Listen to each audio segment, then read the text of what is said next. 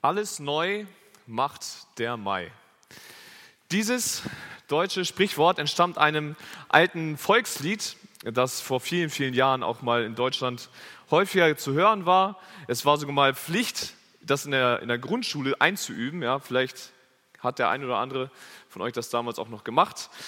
Bei mir war das schon lange, lange nicht mehr der Fall. Aber dieses Lied alles neu macht der Mai, kann man ganz gut zusammenfassen in diesen Worten, alles neu macht der Mai. Denn in diesem Lied geht es einfach darum, dass nach den tristen Wintermonaten, ja, wo alles dunkel war, alles vielleicht auch wenig ähm, abgestorben ist, ja, die Bäume stehen kahl, die Pflanzen machen ein wenig äh, Mittagsschlaf, einen etwas längeren, fängt nun wieder alles an zu blühen. Ja, die Sonne, sie kommt, es wird, lang, es wird langsam wieder wärmer in der Sonne, ja, die Tage werden äh, etwas länger und äh, alle freuen sich, außer die Pollenallergiker, zu denen ich mich auch zähle. Die freuen sich dann, wenn der Frühling so schnell wie möglich vorbei ist, damit man nicht mehr die ganze Zeit die Augen reiben muss oder die Nase nicht mehr so läuft. Aber trotzdem, auch wenn äh, das ein bisschen ärgerlich ist, äh, freue ich mich trotzdem jedes Mal, wenn der Winter endlich vorbei ist und es langsam das Leben wieder anfängt äh, und alles wieder neu wird. Und das erleben wir tatsächlich jedes Jahr. Ja, nach dem Winter kommt der Frühling. Mal kommt er ein bisschen früher, mal kommt er ein bisschen später. Aber früher oder später wird in der Natur alles neu. Und dass alles neu wird, das sehen wir nicht nur in der Natur, sondern das erleben wir auch in unserem Leben. Immer und immer wieder. Ja, da fängst du vielleicht eine neue Arbeit an einer neuen Arbeitsstelle an. Ganz unerfahren in dem Betrieb, weißt gar nicht ganz genau, was da deine Aufgaben sind. Es ist alles neu für dich. Du kommst vielleicht an eine neue Schule, ja, weil du die Schule wechselst, weil du vielleicht in eine weiterführende Schule kommst. Du fängst das äh, Studentenleben an an der Uni, eine Ausbildung, das neue Jahr, das rückt immer näher. Ja, wir kommen in ein neues Jahr, man macht sich neue Vorsätze, was wir dieses Jahr alles anders werden. Und immer und immer wieder kommen wir an diesen Punkt, dass etwas Neues beginnt. Dass auf einmal wieder alles Neues ist. Es gehen neue Türen auf, durch die man hindurch zu gehen hat. Und die Frage ist dann immer, was passiert dann? Dass alles neu wird, das haben wir aber nicht nur in der Natur, das haben wir nicht nur in unserem persönlichen Leben, jeder für sich, sondern das haben wir auch im Geistlichen. Ja, Albert hat in der Begrüßung den Vers vorgelesen aus 2. Korinther 5, Vers 17, dass jeder, der an Jesus glaubt, eine neue Kreatur wird. Ja, wir werden neu gemacht in Jesus. Das, bei der Bekehrung haben wir einen Neuanfang und alles wird neu. Und das soll auch das Thema der heutigen Predigt sein. Alles neu, die Kraft des Evangeliums. Wir starten heute mit einer neuen Predigtreihe über den Kolosserbrief. Wir werden uns in den kommenden Wochen diesen Brief Stück für Stück anschauen und äh, uns anschauen, äh, ansehen, was Gott uns durch diesen Brief zu sagen hat, was wir daraus lernen wollen, lernen können. Und heute schauen wir uns die ersten 14 Verse an Ihr könnt das gerne aufschlagen. Kolosser 1, die Verse 1 bis 14. Und ich möchte diesen Text, den wir uns anschauen wollen, jetzt gerne einmal am Stück vorlesen. Und ich bitte euch einmal dazu aufzustehen für die Textlesung. Paulus, Apostel Christi Jesu, durch Gottes Willen und Timotheus, der Bruder, den heiligen und gläubigen Brüdern in Christus zu Kolossä Gnade euch und Friede von Gott, unserem Vater. Wir danken Gott, dem Vater unseres Herrn Jesus Christus, alle Zeit, wenn wir für euch beten, da wir von eurem Glauben in Christus Jesus gehört haben und von der Liebe, die ihr zu allen Heiligen habt, wegen der Hoffnung, die für euch in den Himmeln aufbewahrt ist. Von ihr habt ihr vorher schon gehört im Wort der Wahrheit des Evangeliums, das zu euch gekommen ist, wie es auch in der ganzen Welt ist und Frucht bringt und wächst wie auch unter euch, von dem Tag an, da ihr es gehört und die Gnade Gottes in Wahrheit erkannt habt. So habt ihr es gelernt von Epaphras, unserem geliebten Mitknecht, der ein treuer Diener des Christus für euch ist und uns auch eure Liebe im Geist kundgetan hat. Deshalb hören wir nicht auf, von dem Tag an, da wir es gehört haben, für euch zu beten und zu bitten, dass ihr mit der Erkenntnis seines Willens erfüllt werdet, in aller Weisheit und geistlichem Verständnis, um des Herrn würdig zu wandeln, zu allem Wohlgefallen, fruchtbringend in jedem guten Werk und wachsend durch die Erkenntnis Gottes, gekräftigt mit aller Kraft nach der Macht seiner Herrlichkeit, zu allem Ausharren und aller Langmut, mit Freuden dem Vater danksagend, der euch fähig gemacht hat zum Anteil am Erbe der Heiligen im Licht. Er hat uns gerettet aus der Macht der Finsternis und versetzt in das Reich des Sohnes seiner Liebe. In ihm haben wir die Erlösung, die Vergebung der Sünden. Ihr könnt euch gerne widersetzen. Alles neu, die Kraft des Evangeliums. Wir wollen uns diesen Text anschauen in drei Abschnitten. Und den ersten Abschnitt, das sind die ersten zwei Verse und die habe ich überschrieben mit den Worten der neue Einfluss. Wir lesen hier, dass Paulus diesen Brief verfasst hat, zusammen mit Timotheus, der, ja, den er hier als Bruder bezeichnet, den er an anderer Stelle auch als sein geistliches Kind äh, ansieht, ja, weil er ihn geistlich heran, hat heranwachsen lassen und ihn äh, geistlich betreut hat, ja, so wie Eltern ihr Kind betreuen. Und äh, Paulus, er stellt sich hier der Gemeinde zunächst einmal vor. Und er fängt nicht irgendwie an zu sagen, was er alles so getan hat, ja, was, was sein Beruf ist, ja, so was, was man heutzutage machen würde, wenn man mich fragt, ja, äh, was machst du so, dann würde ich sagen, ich bin Student oder angehender Lehrer. Paulus sagt nicht, ich bin Zeltmacher, Paulus sagt, ich bin Apostel Christi durch Gottes Willen. Er ist ein Gesandter Gottes.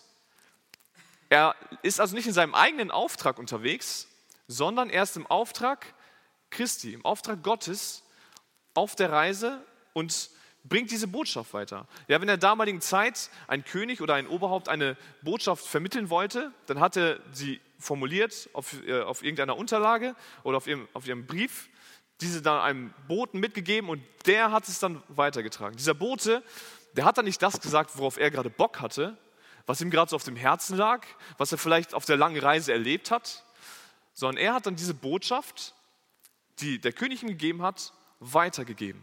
Und genau das Gleiche macht Paulus auch. Er ist Apostel, er ist Gesandter Gottes durch Gottes Willen. Es ist auch nicht, vielleicht nicht gar nicht sein innigster Wunsch gewesen von Anfang an, aber er hat verstanden, Gott möchte mich in, diesem, in dieser Berufung haben und deshalb gehe ich freiwillig durch Gottes Willen jetzt diesen Weg und gebe seine Botschaft weiter an die Menschen, an die Gläubigen in der Welt. Und wir lesen hier auch weiter im zweiten Vers, an wen das Ganze gerichtet ist, nämlich an die heiligen und gläubigen Brüder in Christus zu Kolossä. Die Gemeinde in Kolossä das ist wahrscheinlich noch eine ganz junge Gemeinde gewesen. Eine Gemeinde, die nicht Paulus gegründet hat, sondern Epaphras, wie wir in Vers 7 auch gelesen haben. Und an diese ist nun dieser Brief gerichtet. Und Paulus, er umschreibt diese Gemeinde direkt als Heilige und als gläubige Brüder. Das bedeutet jetzt nicht, dass das irgendwelche Heiligen waren auf der Welt, ja, die nichts falsch gemacht haben, sondern er, er äh, adressiert sie hier nach ihrem Status. Ja, vor Gott sind sie schon heilig durch Jesus, weil Jesus, das, was wir gerade, woran wir uns gerade eben erinnert haben, weil Jesus die Strafe bezahlt hat, das, den Preis bezahlt hat, der auf ihre Sünde, für ihre Sünde da lag, können sie jetzt heilig vor Gott stehen. Und das sollte natürlich auch Auswirkungen haben auf ihren Alltag. Ja, nicht einfach nur diesen Status haben, heilig zu sein und dann äh, machen wir, was man einfach so weiterleben wie vorher. Das geht nicht. Ja, es, es, geht ja auch nicht, wenn du einen neuen, äh, einen neuen Job anfängst, dass du dann auf diesem Job, du, du hast, warst irgendwie Gärtner und machst dann eine Umschulung zum, ich weiß gar nicht, ob das möglich ist, zum Industriemechaniker und dann gehst du äh, in den Betrieb, in die Halle rein und fängst dann dort die, an, die Blumen zu gießen. Das ist dann nicht dein Job. Ja, sondern dann solltest du auch gemäß deiner neuen Stellung leben. Das bedeutet es dann, heilig zu sein. Ja, heilig schon als Stellung vor Gott, aber dann auch weitere Konsequenzen hat das für das Leben. Und das ein weiterer Begriff, mit dem er hier die Gemeinde, die Gläubigen beschreibt, das sind eben die gläubigen Brüder. Oder man kann das Wort auch mit treu bezeichnen. Das sind Christen, die treu an Jesus festgehalten haben, trotz aller Umstände, die um sie herum waren. Ja, in Kolossä gab es viele Irrlehren viele, ein großer gesellschaftlicher Druck, auf die, der auf die Gemeinde auch ausgeübt wurde. Und trotz alledem sind sie treu an Gott, haben sie treu an Gott festgehalten. Und das ist, und das aus einem ganz einfachen Grund. Wir sehen nämlich hier auch diesen, an diesem Anfang, was ihr, ihr Wohnort oder ihre Herkunft ist. Wir lesen, sie sind in Christus zu Kolossä. Sie sind zuallererst in Christus.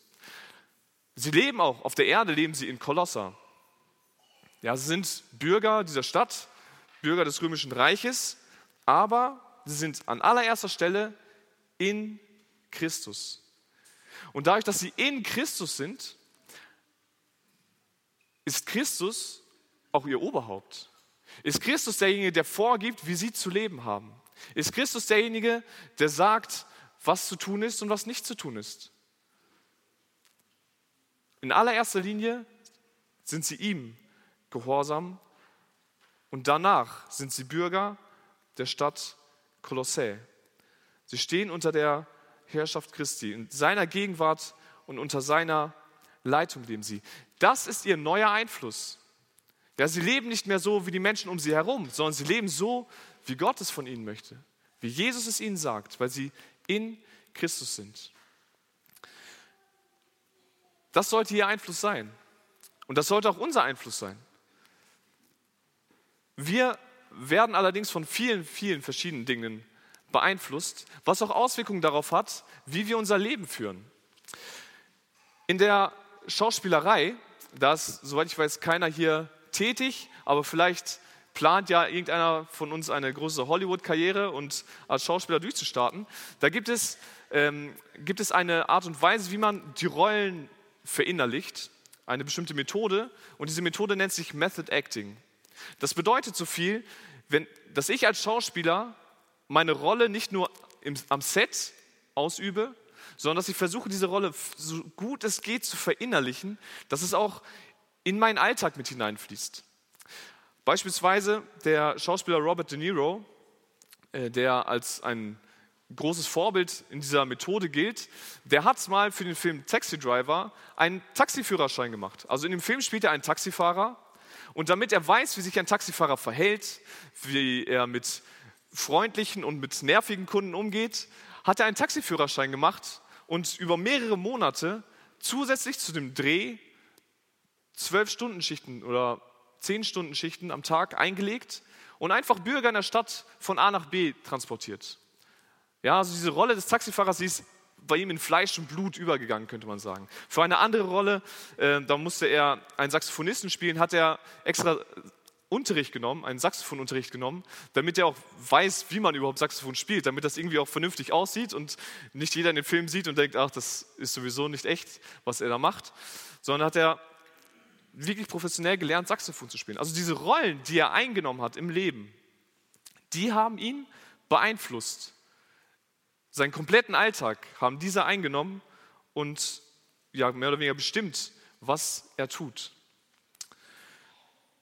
Nun sind wir, wie ich ja gerade gesagt habe, keine professionellen Schauspieler. Ja, wir sind vielleicht Schauspieler im Leben, ja, in der jeder seine eigenen Rollen spielt. Aber trotzdem werden wir von etwas beeinflusst.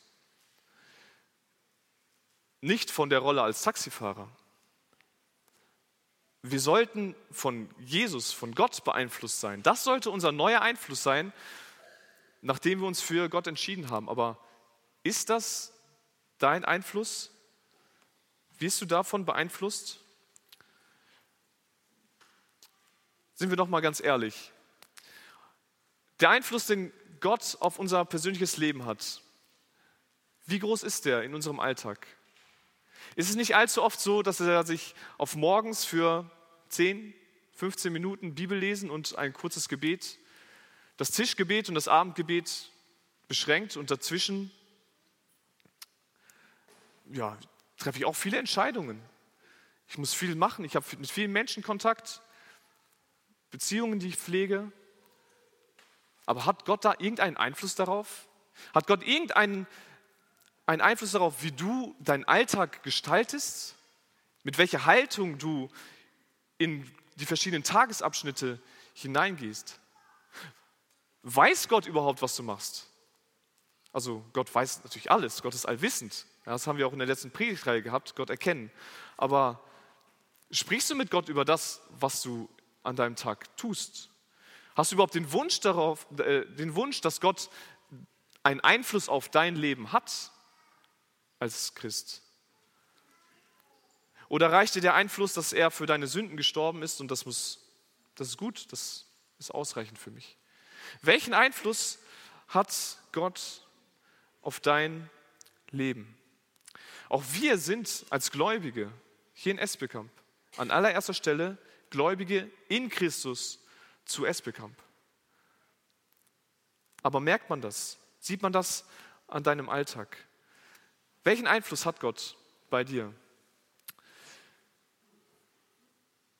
Ich möchte dich herausfordern, dass du Gott mehr teilhaben lässt an deinem Leben, dass du ihn mit hineinnimmst in das, was du tust, dass du mit ihm sprichst, wenn du dein Zimmer aufräumst, wenn du gerade dabei bist, vielleicht dein Haus zu mauern, dein Haus zu klinkern, dass du Gott damit hineinnimmst, dass du ihn vorher einlädst, bevor du das, das machst, dass du währenddessen mit ihm sprichst. Wenn du in der Küche gleich stehst, vielleicht nach, nach dem Gottesdienst und das Essen vorbereitest, dass du Gott damit dazu nimmst, dass, dass er ja vielleicht auch die, deine, deine, Motivation, die Art und Weise, wie du das Essen vorbereitest, beeinflusst. Dass du es nicht widerwillig tust, sondern aus Liebe, auch ihm gegenüber. Dass wenn du Sport treibst, dass du ihn mit dazu nimmst. Wenn du in die Schule gehst, auf die Arbeit.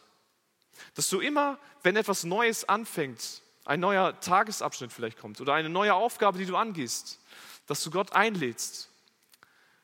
Und dass du dann in diesem Bewusstsein, dass Gott wirklich da ist, auch seinen Einfluss spürst. Ich habe das persönlich schon erfahren, dass wenn ich bewusst Gott, Dinge mit Gott beginne, dass ich da ganz anders herangehe an diese Aufgaben, weil ich weiß, Gott ist da und ich möchte das für Gott tun und nicht einfach nur für mich. Nimm Gott mit in dein Leben, in deinen Alltag und lass dich von ihm beeinflussen, denn er ist eigentlich der einzige Einfluss, den du in deinem Leben haben solltest. Nicht die Dinge um dich herum, die passieren, die Probleme, mit denen du zu kämpfen hast. Die wollen dich einfach nur davon abbringen, auf den zu hören, der dich eigentlich wirklich beeinflussen sollte. Deshalb nimm Gott mit in dein Leben und lass dich von ihm beeinflussen. Wir sehen aber hier an, der, an dieser Stelle, dass äh, Paulus nicht stehen bleibt bei der Begrüßung, sondern er fährt fort auf eine Art und Weise, auf der er so gut wie immer fortfährt, wenn er einen Brief schreibt. Und zwar beginnt er mit einem Dank. Und in diesem Dank spricht er von der neuen Hoffnung, die die Kolosse haben, in den Versen 3 bis 8. Paulus, er stimmt ein Dankgebet an für die Gemeinde in Kolossä und der Inhalt dieses Dankes, den finden wir in, im Vers 3. Ich möchte den noch einmal vorlesen oder in den Versen 3 und 4. Wir danken Gott, dem Vater unseres Herrn Jesus Christus, alle Zeit, wenn wir für euch beten, da wir von eurem Glauben in Christus Jesus gehört haben und von der Liebe, die ihr zu allen Heiligen habt. Das ist der Grund des Dankes, den Paulus hier ausdrückt. Ja, das ist einmal der Glaube, von dem sie gehört haben. Also irgendwer hat wahrscheinlich gesagt, oder die Kolosser, die, die glauben an Jesus, das sieht man, dass sie Christusgläubige sind, wahrscheinlich, weil sie sich von Jesus beeinflussen lassen, weil er ihr Einfluss ist. Und das hat er gehört. Und nicht nur von ihrem Glauben, sondern auch von ihrer Liebe, die sie zu den anderen Gläubigen haben. Die Art und Weise, wie sie miteinander umgegangen sind. Ja, dass sie das Gebot der Nächstenliebe anscheinend äh, sehr gut ausgeführt haben, sodass es die Runde gemacht hat. Ja, das ist Gesprächsthema Nummer eins gewesen in der Kolosser Tageszeitung. Und der Grund, die Ursache, weshalb die Gläubigen in Kolossä so gehandelt haben, warum sie ihren Glauben aus, so ausgelebt haben, dass er sichtbar geworden ist, warum sie einander geliebt haben, den lesen wir dann in der ersten Hälfte von Vers 5. Sie glauben und sie lieben wegen der Hoffnung, die für euch in den Himmeln aufbewahrt ist. Sie wussten, dass ihr Leben hier auf der Erde endlich ist. Ja, eines Tages wird jeder Mensch einmal sterben. Aber sie wussten auch, dass die Hoffnung da nicht verloren ist.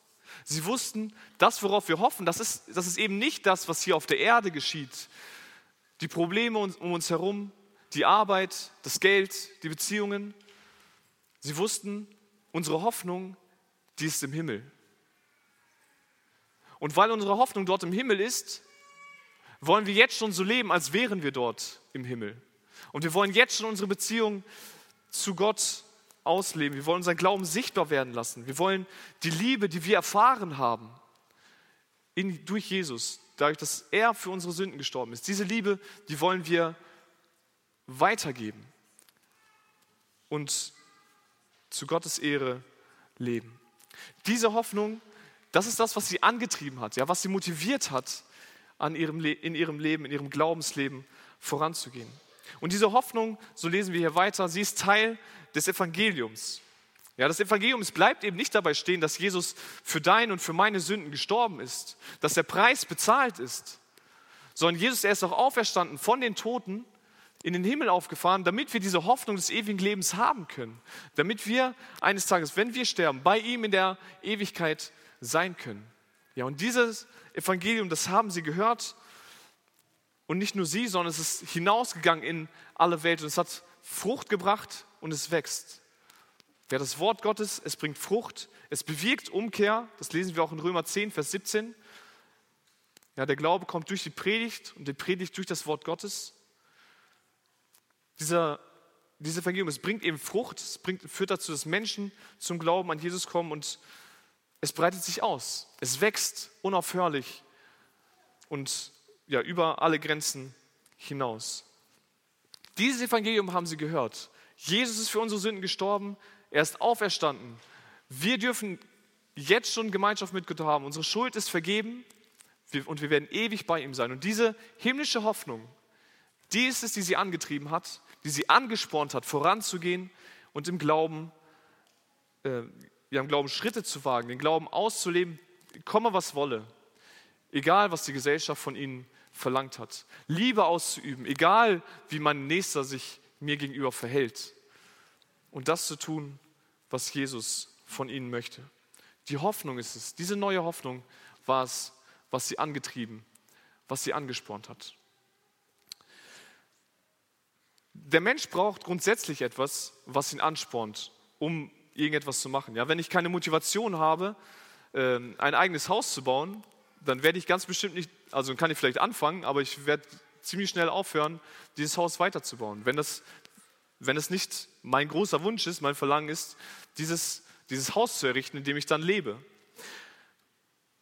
Ein sehr prominentes Beispiel, wenn es darum geht, dass mich etwas antreibt, das ist der Mann zu eurer Rechten. LeBron James ist sein Name. Er ist Basketballspieler in der NBA, der, den ein, dem einen oder anderen vielleicht ein Begriff. Und er spielt jetzt seit knapp 20 Jahren in der höchsten Basketballliga der Welt. Und seine große Motivation, das ist der Mann links von ihm, Michael Jordan. Michael Jordan, er gilt als der größte, der beste Basketballspieler aller Zeiten.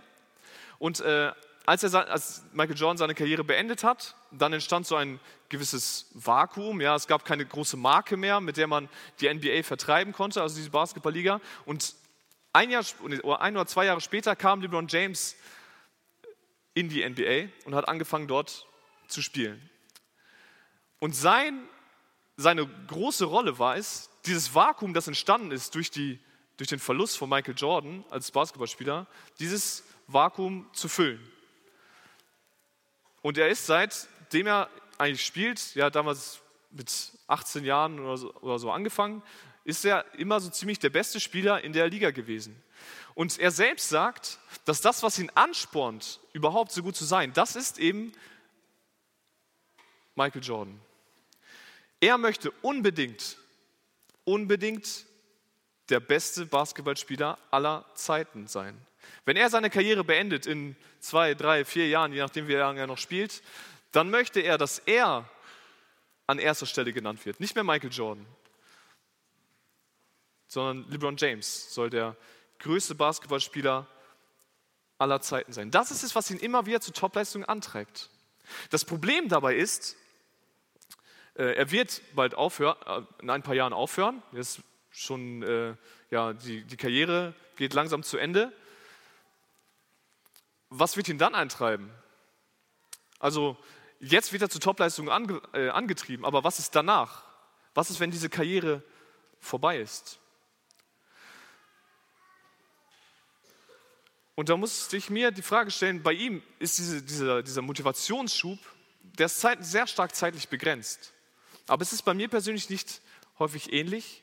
Was ist es, was mich persönlich antreibt? Das können Beziehungen sein. Ja, dass ich so gute, enge Beziehungen wie nur irgendwie möglich habe, mit jedem Menschen um mich herum mich gut verstehe, keine Probleme mit ihnen habe. Das kann das Geld sein. Ja, dass ich äh, mir niemals Sorgen darüber machen muss, äh, ob ich genügend Geld habe, um mein Haus abzubezahlen, um genügend Essen äh, für die Familie bereitzustellen, mein Auto, mein Traumauto vielleicht auch zu kaufen. Das kann meine Gesundheit sein. Ja, dass ich mich versuche, so gesund wie möglich zu ernähren, so viel Sport wie möglich zu treiben, damit ich fit bleibe, auch im, ho in, im hohen Alter, mir da keine Probleme machen muss. Es kann Anerkennung sein, dass Leute mir auf die Schulter klopfen für das, was ich tue. Das kann Macht sein, dass ich so hoch hinaus möchte, wie nur irgendwie möglich. Ja, Im Unternehmen vielleicht an ganz oben stehen, als Geschäftsführer dastehe, vielleicht erster äh, Ansprechpartner für alle Probleme da zu sein. Das sind, es gibt verschiedenste Dinge, die uns antreiben können. Auch gute Noten in der Schule können uns antreiben und motivieren. Aber das sind alles Dinge, die vorbeigehen werden. Du kannst dich noch, noch so stark auf deine Gesundheit konzentrieren und alles dafür tun, gesund zu leben. Keiner kann dir garantieren, dass du gesund bleibst. Niemand kann das. Du kannst noch so viel Geld, äh, dir so viel Geld holen, wie du irgendwie möchtest. Keiner kann dir garantieren, dass das Geld tatsächlich da bleiben wird. Vielleicht gibt es irgendwann eine Mordsinflation und das Geld ist nichts mehr wert, das du hast. Dann bist du mit deinen, äh, weiß nicht, was du dann angespart hast, 20, 30, 40 Millionen genauso reich wie jemand, der nur einen Euro hatte. Weil das Geld einfach nichts mehr wert ist. Beziehungen können zerbrechen.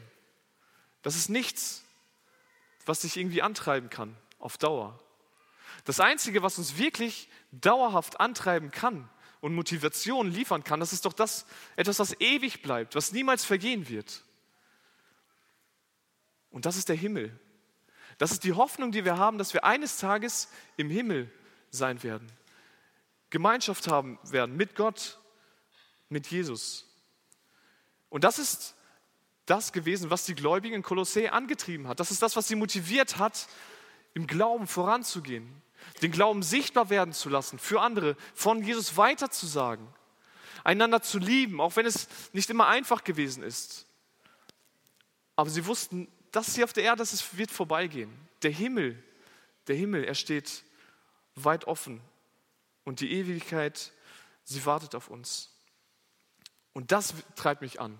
Das treibt mich an, das zu tun, was Gott von mir möchte. Hast du das im Blick? Hast du diesen Himmel, auf den du wartest, auf den wir als Gläubige warten, im Blick? Oder hast du nur im Blick, hast du nur deine Finanzen im Blick, deinen Ernährungsplan, deine Schulnoten, deinen guten Ruf bei deinen Arbeitskollegen?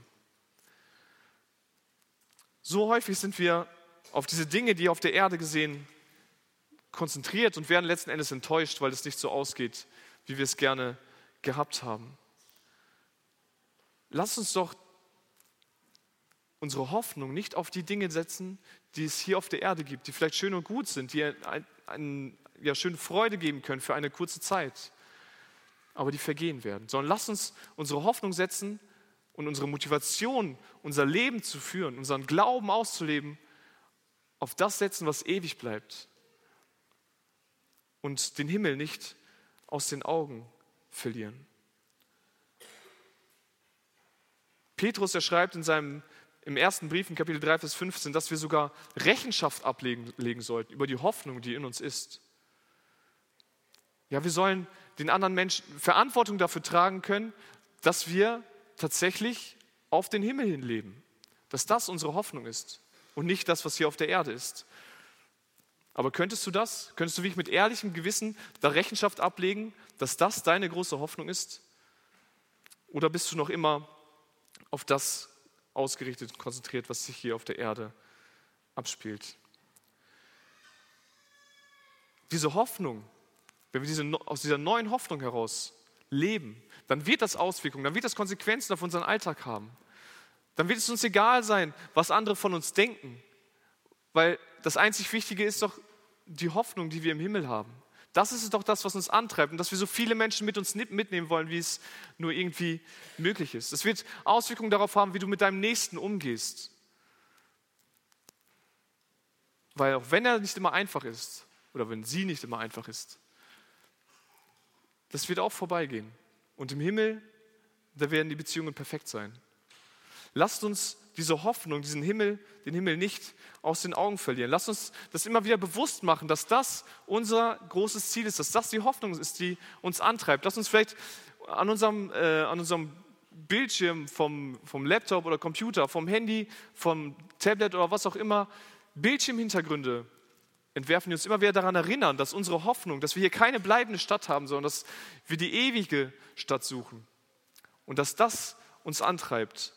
Lasst uns Notizen vielleicht machen, Zettel irgendwo im Haus verteilen, die uns daran erinnern, dass wir nicht, dass unsere Hoffnung nicht hier auf dieser Erde liegt, sondern dass sie im Himmel ist. Und lasst uns dann aus dieser Hoffnung heraus Motivation generieren, die uns antreibt, Jesus zu verkündigen, unseren Glauben sichtbar werden zu lassen und unsere, die Liebe zu unserem Nächsten auszuleben.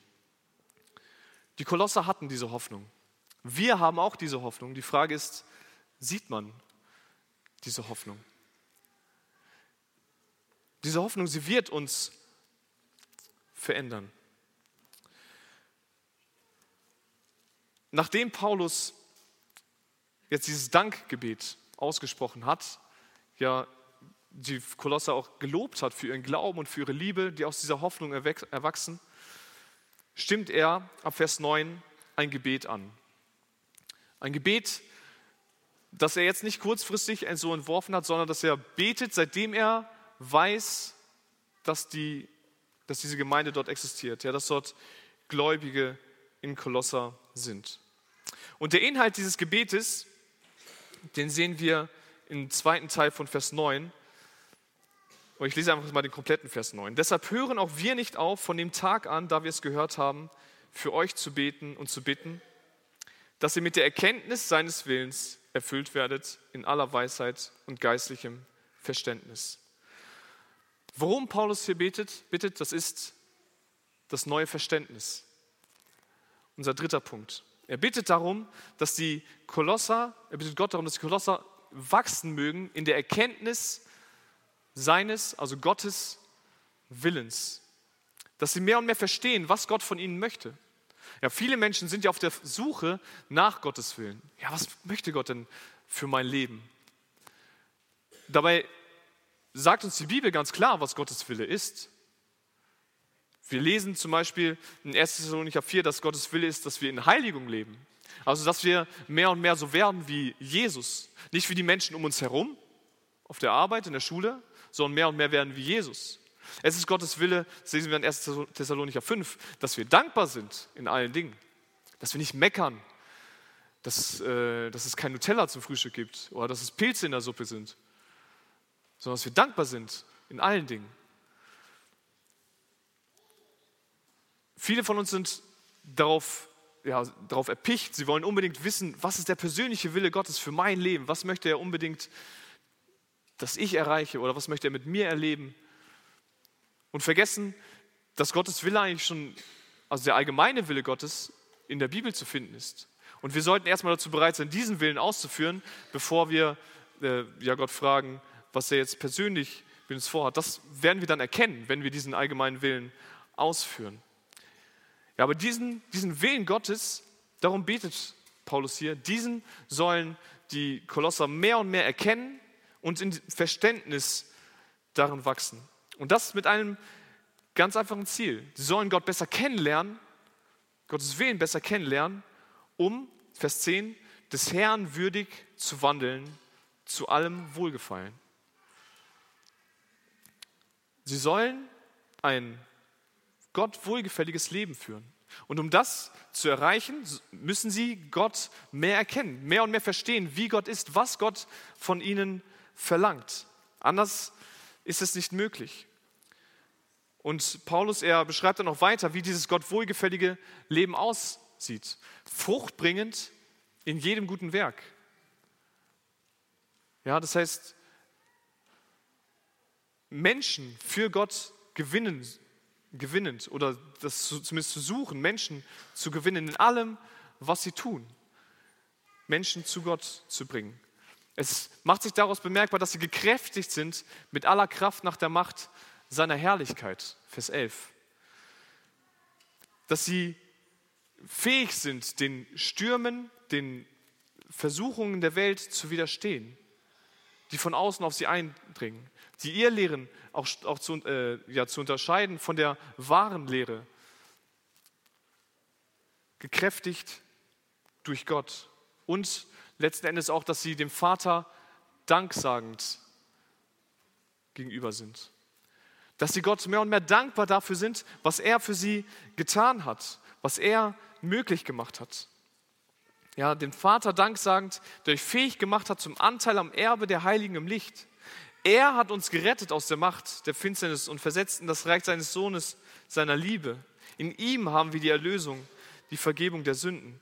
Ja, es ist nicht, es ist nicht ihr Verdienst gewesen, dass sie jetzt in dieser Stellung der Heiligen gerückt sind, dass sie jetzt unter diesem neuen Einfluss sind, dass sie diese neue Hoffnung haben, sondern es ist Gottes Verdienst. Und dafür sollten sie Gott dankbar sein, dass er sie herausgerissen hat äh, aus der Sünde, dass er sie eingesetzt hat in sein Reich dass sie ewig bei ihm sein werden und dass ihre Sünden vergeben sind.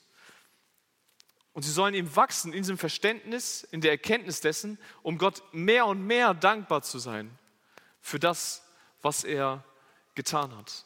Ja, sie, sie, es ist nicht so, dass sie sich bekehren und dann von einem Moment auf den nächsten auf einmal alles wissen würden, was Gott von ihnen möchte, alles verstehen würden, was, was genau Gott bezweckt hat mit seinem, mit seinem Heilsplan was es alles beinhaltet, dass Jesus tatsächlich für ihre Sünden gestorben ist. Das ist nicht etwas, was sie von jetzt auf gleich alles voll und ganz begreifen. Und deshalb betet Paulus hier, dass sie verstehen, dass sie im Verständnis wachsen könnten. Ja, sie befinden sich quasi in einer Art Ausbildung. Ja, wenn du in einer Ausbildung, einige von euch haben vielleicht jetzt gerade eine angefangen, von den Jüngeren, ähm, wenn du in die Ausbildung reingehst, dann wird nicht von dir verlangt, dass du sofort weißt, was ein Werkzeugmechaniker macht, dass du sofort weißt, was ein, äh, eine Industriekauffrau macht, dass du nicht genau sofort weißt, wie man äh, in einer Industrieküche arbeitet. Das verlangt keiner von dir. Ja, du bist in der Ausbildung, um das zu lernen, Schritt für Schritt und in den Aufgaben zu wachsen und sie, die Aufgaben dann irgendwann selbstständig und zielführend umzusetzen. Und ähnlich ist es auch im Glauben. Ja, wir bekehren uns und wir wissen nicht sofort alles. Wir müssen wachsen im Verständnis. Dieses neue Verständnis, dass wir Sünder vor Gott sind, dass wir Gott brauchen, das ist der Startschuss. Und dieses neue Verständnis, das muss weiterentwickelt werden. Und das ist etwas, wofür wir auch beten sollten. Wir beten ja für, für, für viele Dinge. Und es ist auch gut, dass wir für die Probleme, die wir haben, die andere Leute haben, vielleicht für Krankheiten, finanzielle Sorgen, äh, Bewahrung auf den, äh, auf den Straßen oder wenn man in den Urlaub reist, das ist auch gut, dass wir das tun. Aber wir sollten auch darum beten, dass wir im Verständnis wachsen. Das ist, glaube ich, ein Gebetsanliegen, das wir zu oft vergessen. Das zu selten tatsächlich Anwendung findet in meinem Gebet. Dass ich mehr und mehr begreife, wie Gott ist, ihn mehr verstehe, ihn mehr lieben lerne, mehr und mehr begreife, was er für mich getan hat, um auch eine größere Dankbarkeit, noch größere Dankbarkeit ihm entgegenzubringen. Ja, Paulus, er schreibt in Philippa 3, Vers 10, dass er Christus mehr und mehr erkennen möchte, mehr als alles andere. Er möchte nicht mehr und mehr der immer größte, der Größte sein, der bekannt ist für all das, was er geleistet hat, sondern er möchte Christus erkennen und dafür letzten Endes bekannt sein, dass er ihn mehr und mehr verstanden hat und erkannt hat. Bete auch du darum. Vielleicht bist du noch gar nicht äh, bist du noch gar kein Kind Gottes. Dann bete doch darum, dass er dir die Augen öffnet, dass er Verständnis schenkt für das, was er in seinem Wort dir sagen möchte, was er vielleicht auch durch die Predigten hier oder durch die anderen Veranstaltungen, die du besuchst, dir sagen möchte, dass, dass deine Augen geöffnet werden. Aber auch wenn du schon ein Kind Gottes bist, dann bitte Gott darum, dass er dir immer mehr Verständnis schenkt, dass du nicht stehen bleibst an irgendeiner Stelle deines Glaubens, sondern dass du vorangehst und vorankommst und in deiner Erkenntnis Gottes wächst. Dadurch, dass du dich mit seinem Wort, mit seinem Willen befasst. Das Evangelium, das macht alles neu. Es macht uns zu neuen Kreaturen. Und das führt letzten Endes dazu, dass wir unter einem neuen Einfluss stehen. Dass wir nicht mehr unter den Einflüssen dieser Welt stehen, sondern dass Christus unser Einfluss ist, derjenige, der uns bestimmt. Sieht man das bei dir? Oder was beeinflusst, was bestimmt dich? Das Evangelium schenkt uns eine neue Hoffnung. Ja, wir müssen nicht mehr darauf hoffen, gesund zu werden. Wir müssen nicht darauf hoffen, genug Geld zu haben. Nein, wir haben eine Hoffnung, die ewig bleibt, im Himmel. Hast du diese Hoffnung? Ist das die, die Hoffnung, die dich antreibt? Oder versuchst du dich anzutreiben von durch Dinge, die in zwei, drei Stunden vielleicht schon vergangen sind, um dein Glauben auszuleben? Und dieses Evangelium, es schenkt uns ein neues Verständnis. Ein neues Verständnis für uns, ein neues Verständnis über Gott. Und dieses Verständnis muss weiterentwickelt werden. Ja, wir sollten nicht stehen bleiben an der Stelle, an der wir sind, sondern Gott darum bitten, dass er uns, dass unser Verständnis ihm gegenüber wächst, dass wir ihn immer besser kennenlernen. Und wir immer mehr merken, dass das Evangelium alles neu macht. Amen.